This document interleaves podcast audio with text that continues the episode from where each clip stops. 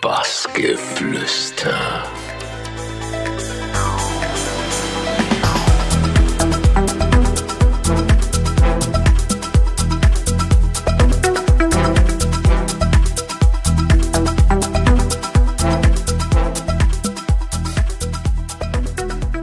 Hi, ihr hört Bassgeflüster. Ich bin Alexa und spiele jetzt gleich auf dem Echelon.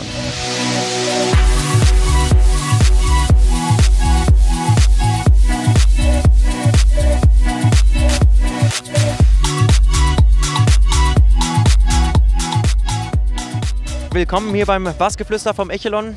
Alex oder besser bekannt als Lexa, grüß dich. Hi, Alex ist okay. Äh, wollen wir anfangen in einem Geburtsort und zwar äh, Bad Lausig. Da hast du gesagt, dass du dich da relativ schnell in äh, die Musik verliebt hast. Wie muss ich mir das vorstellen? Mm, Musik hat mich schon immer begleitet, ich hatte so eine kleine Schwäche dafür, gerade was Filmmusik und so angeht, viel klassische Musik. Und ja, und, äh, angefangen mit meinen Produktionen waren halt immer melodisch gewesen, immer klassische äh, Melodien, Flächen dabei gewesen. Und jetzt hat sich das so entwickelt, dass ich jetzt schon in die Großstadt gezogen bin und musikalisch hat sich ja auch alles weiterentwickelt. Ja. Du hast äh, ursprünglich aber eine Ausbildung zum Einzelhandelskaufmann gemacht. So, was hattest du denn damit vor eigentlich ursprünglich mal? Gut recherchiert. Musik habe ich ja nie gesagt, ich will Musik machen. Also das war einfach immer nebenbei für mich. Schule gemacht, ganz normal. Und dann äh, das Auflegen nebenbei. Und das wurde dann immer mehr. Und ähm, habe dann trotzdem meine Ausbildung abgeschlossen, weil ich immer im Hinterkopf hatte, irgendwann ist das vielleicht auch mal vorbei. Dass ich auch immer wieder äh, einen festen Standfuß habe, wenn das mal nicht mehr ist. Und deswegen habe ich die Ausbildung abgeschlossen, ganz normal. Und dann wurde es aber immer mehr mit der Musik, sodass dann der Punkt kam, dass ich dann nur noch Musik mache. Und seitdem läuft es ganz gut und hoffe, dass es noch weiter so läuft.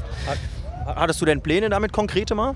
Also mit der Ausbildung, was, was, wo wolltest du damit hin so? Äh, nein, einfach einen ganz normalen Job, Fulltime und Geld verdienen. Das ist ganz so, also ein ganz normaler deutscher Bürger. Ich habe mal ein Zitat rausgesucht, da hast du gesagt, ich finde, man sollte die Musikszene mehr an einem Strang ziehen und geben und nehmen sollte im Vordergrund stehen. Das hast du 2012 gesagt. Wenn du jetzt sechs Jahre die Zeit Revue passieren lässt, hat sich da was verbessert oder siehst du das eher noch schlimmer? Musik soll immer im Vordergrund stehen, die Leute sollen feiern. Also es sollte eigentlich jetzt weniger um den Künstler gehen. Das Geile ist natürlich, wenn du hochgehst und die Leute dich erkennen und dich einfach mega feiern. Und für mich ist es halt wichtig, dass ich die Leute zum Feiern bringe. Und dieses Geben und Nehmen, das äh, funktioniert super und bin dafür einfach dankbar für jedes Festival, für jeden Club, für jeden Auftritt, äh, wo ich spiele und äh, die Musik oder die Leute und die Musik zusammen verbinde. Es ist ja auch so, Facebook, Soundcloud, das sind ja alles Sachen, die gehören ja heute ganz normal dazu. Ähm, du warst aber eher so ein Mensch, der als Vorreiter davon gilt. So, wie, wie kommt das? Kannst du das kurz erläutern? Eigentlich nicht. Also eigentlich hatte ich schon Soundcloud äh, als mein Sprungbrett mit gehabt, weil damals war die Reichweite noch äh, uneingeschränkt, was ja jetzt nicht mehr möglich ist, genauso wie bei Facebook. Wenn du früher was gepostet hast, hast du jeden erreicht, der deine Seite geliked hat. Das gibt es jetzt nicht mehr, also du investierst halt noch Geld. Da finde äh, oder sehe ich so, dass es heutzutage einfach richtig schwieriger ist als damals. Und ich hatte halt noch das Glück gehabt, durch diese Facebook-Soundcloud-Generation ähm, meine Musik einfach weltweit zu verbreiten, was jetzt einfach unmöglich ist, ey. schwierig, viel schwieriger geworden ist. Dein erster Track war Little Bird. Little bird,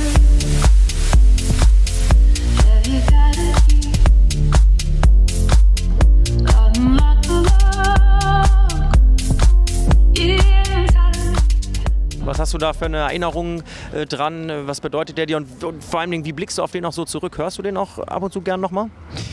Hoch und runter gespielt, ne? weil das so mein erster Track war, der ziemlich ähm, bekannt geworden ist und auch viele damals für mich so diese krassen Leute, mit denen ich jetzt zusammen auf Festivals spiele, für mich aber damals einfach richtig hochgeschaut habe, ähm, haben die supportet und gespielt. Ich kann selbst nicht mehr hören, natürlich.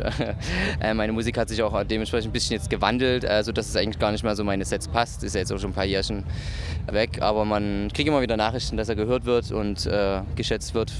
Und ja, das freut mich natürlich, wenn ich Musik äh, machen konnte früher, die man heutzutage immer noch hört. Genau wie die My Princess EP.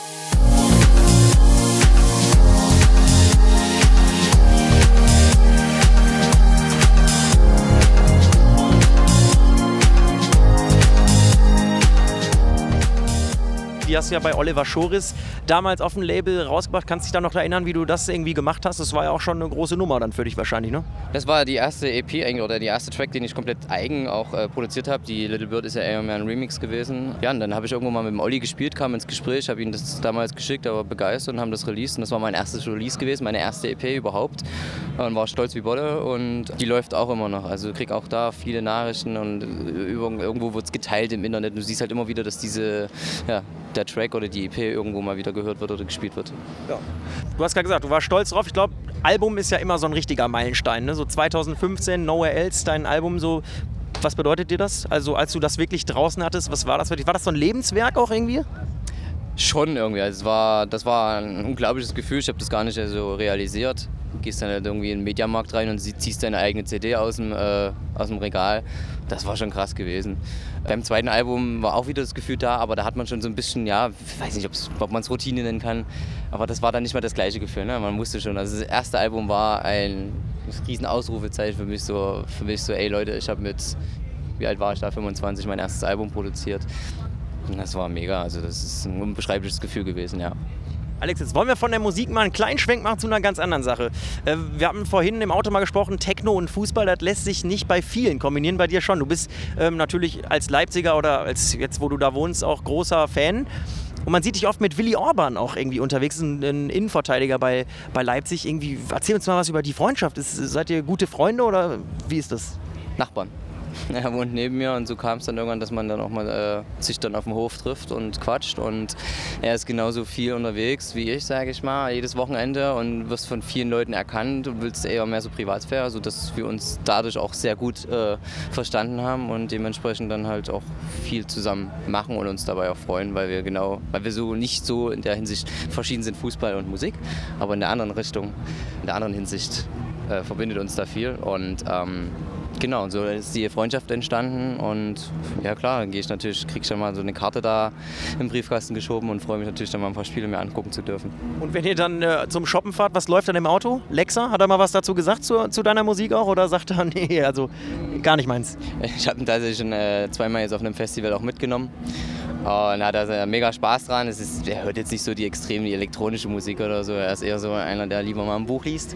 Und das respektiere ich halt, weil Fußballer kennt man halt eigentlich normalerweise anders. Er ist ein richtiges äh, Idol oder ein Vorzeigebild. Und ähm, deswegen versuche ich ihn immer mal so ein bisschen mal auf die Festivals mitzunehmen. Und so, und da freut er sich auf jeden Fall, äh, mal rauszukommen, unter andere Leute zu kommen, die ihn jetzt nicht unbedingt kennen.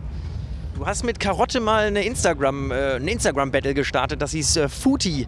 Was muss man sich darunter vorstellen und wer hat's gewonnen? Ich glaube, am Ende hat er gewonnen tatsächlich. Ähm, wir haben beide so einen kleinen Fetisch für Schuhe gehabt und er meinte halt, er hätte mehr Schuhe als ich. Und dann haben wir im Prinzip eigentlich jede Woche immer ein Bild gepostet mit den Schuhen, die wir auf dem Festival gerade tragen oder so, durch den ganzen Sommer hinweg. Und ähm, ist dann irgendwann schwierig, immer wieder andere Schuhe anzuziehen, wenn du äh, auf diverse Festivals jedes Wochenende spielst. Da hat es dann bei mir wirklich am Limit gekratzt und er fing sogar jetzt wieder an, letztens wieder eins zu posten. Ich habe dann gar nicht mehr geantwortet, weil keine Chance. Du hast gerade Festivals angesprochen, da gab es bei dir, ich glaube, du freust dich schon wieder über die Frage wahrscheinlich, äh, auch mal eine kuriose Geschichte, die hat mit dem SMS zu tun. Da hat sich jemand reingeschlichen als du. Was kannst du zu der Geschichte sagen? Wie hast du die wahrgenommen und war das äh, nicht ein bisschen crazy? Kamst du dann gar nicht mehr rein erstmal oder wie? Ähm, doch, wir sind ganz normal reingekommen, aber an der Bar wurde ich schon gefragt, ob ich denn nicht gestern schon da wär, gewesen wäre. Und wir haben halt dann so geguckt und gesagt, nö, gar nicht. Und im Nachhinein hat sich herausgestellt, dass der Typ hat mir halt vorher schon geschrieben und meinte halt, schreib mich auf die Gästeliste oder nicht. Also schreib mich auf die Gäste, ansonsten komme ich so oder so rein. Also wie so gedroht. Und ähm, dann hat er mir dann nach einen Tag nach dem Festival gesagt, ähm, hat er mir seine Story erzählt und im, äh, im Prinzip, ich habe mich reingeschrieben, es tut mir leid, hat sich entschuldigt, hat dann aber einen Tag später wiederum äh, das so cool gepostet und einer auf, äh, ich bin der coole Typ, der sich da als Lexa ausgegeben hat. Und von daher pff, soll er wissen, was er macht. Mir war es egal. Mein Handy hat natürlich geglüht an, dem, an den Tagen und jeder wollte es mir sagen und gucken. Für mich war es eine gute Werbung. Viele kannten mich vorher gar nicht. Der, ich sehe es locker, ähm, wurde dann halt ziemlich krass durch die Medien, sage ich mal, gezogen. Aber ähm, ja, war jetzt letzte Woche wieder auf so einem Mond Sterne. Letzte Woche, vor zwei Wochen, weiß ich gerade gar nicht. Und da wurde ich halt wieder angesprochen. Natürlich bleibt die Geschichte so ein bisschen stecken. Aber mittlerweile lache ich drüber. Also mir ist es egal. Wollen wir zur vorletzten Frage kommen? Du spielst auch, ähm, wir hatten gerade das Fußballthema schon mal angeschnitten, auch wenn ich das richtig recherchiert habe in einer Amateur-Fußballmannschaft. Wie lässt sich das denn zeitlich überhaupt kombinieren? Ich meine, du sitzt ja im Studio, du reist viel und dann noch gegen Ball kicken. Ah, und äh, du shoppst ja auch gerne mal mit Willi Orban. Ja, das war dann das Problem, dass ich jetzt leider auch mit dem Fußball erstmal aufhören musste. Gerade jetzt nach Festivalsaison habe ich gar keine Chance, irgendwie was zu machen. Ähm, sodass ich da jetzt eigentlich jetzt schon seit einem Jahr eine Pause habe. Aber das ist äh, Fußball spiele ich seit meinem sechs, sechsten Lebensjahr jetzt und das ist schwierig nicht zu spielen. Deswegen habe ich äh, jetzt noch Freunde, eine Hobbymannschaft, mit denen ich früher wirklich gespielt habe. Und wir treffen uns so einmal die Woche. Gerade im Winter dann gehen wir in so eine Halle, in so eine Soccer World und ähm, ja. Einmal die Woche reicht mir dann auch. Ich brauche das jetzt nicht mehr dreimal die Woche. Ich werde auch nicht mal jünger. Dann lieber Musik und releasen. Deine neueste Scheibe heißt Harvest, also auf Deutsch Ernte. Ist auf Einmusiker-Recordings gekommen. Was kannst du uns äh, darüber sagen und hat das wirklich auch eine Bedeutung, dieses Wort Ernte für dich? Und was kommt noch in der Zukunft natürlich, in den nächsten Wochen, Tagen? Na, jetzt wird abgepflückt, ne? also jetzt geht's scharf. so ungefähr war das gedacht. Ich bin erstmal sehr froh, dass es auf Einmusiker eigentlich geklappt hat. Ähm, soll weiter in die Richtung gehen. Ich hatte jetzt mein Release auf Katermucke, jetzt auf Einmusiker. Jetzt kommt noch eins auf Hive Audio. Ähm, bin richtig froh, dass ich auf äh, solche Labels jetzt releasen kann. Und äh, will daran auch anknüpfen. Und äh, wie gesagt, der, der Zahn der Zeit. Ne? Also das wandelt sich halt auch. Kann man halt die Musik gar nicht mal vergleichen mit früher, My Princess oder so. Aber so ist das halt. Es ist ja trotzdem melodisch, es ist immer noch ein Lexa-Stil zu erkennen oder noch dabei. Von daher, ich bin ja immer noch derjenige, der es macht. Von daher mache ich mir da keine Gedanken und es läuft super gut und freue mich auf die kommenden Releases jetzt auch nächstes Jahr. Was, was kannst du da schon verraten? Noch nichts. Ich arbeite. Doch. Nein, nein, ich arbeite. Ich habe schon gesagt, dass jetzt auf Hive Audio auf jeden Fall nächsten Monat rauskommt. Das ist jetzt äh, gerade frisch gekommen. Und dann ist es ja jetzt schon meine vierte EP dieses Jahr und ja, reicht eigentlich für ein Jahr auf jeden Fall. Und äh, daran will ich aber nächstes Jahr weiter anknüpfen und vielleicht geht dann noch mehr mit noch krasseren Labels. Mal schauen. Ja, freuen wir uns drauf. Drücken wir dir die Daumen. Dann gleich viel Spaß bei deinem Gig hier auf dem Echelon und danke, dass du Zeit hattest, Alex oder besser bekannt als Lexa. Dankeschön, sehr gerne. Bassgeflüster.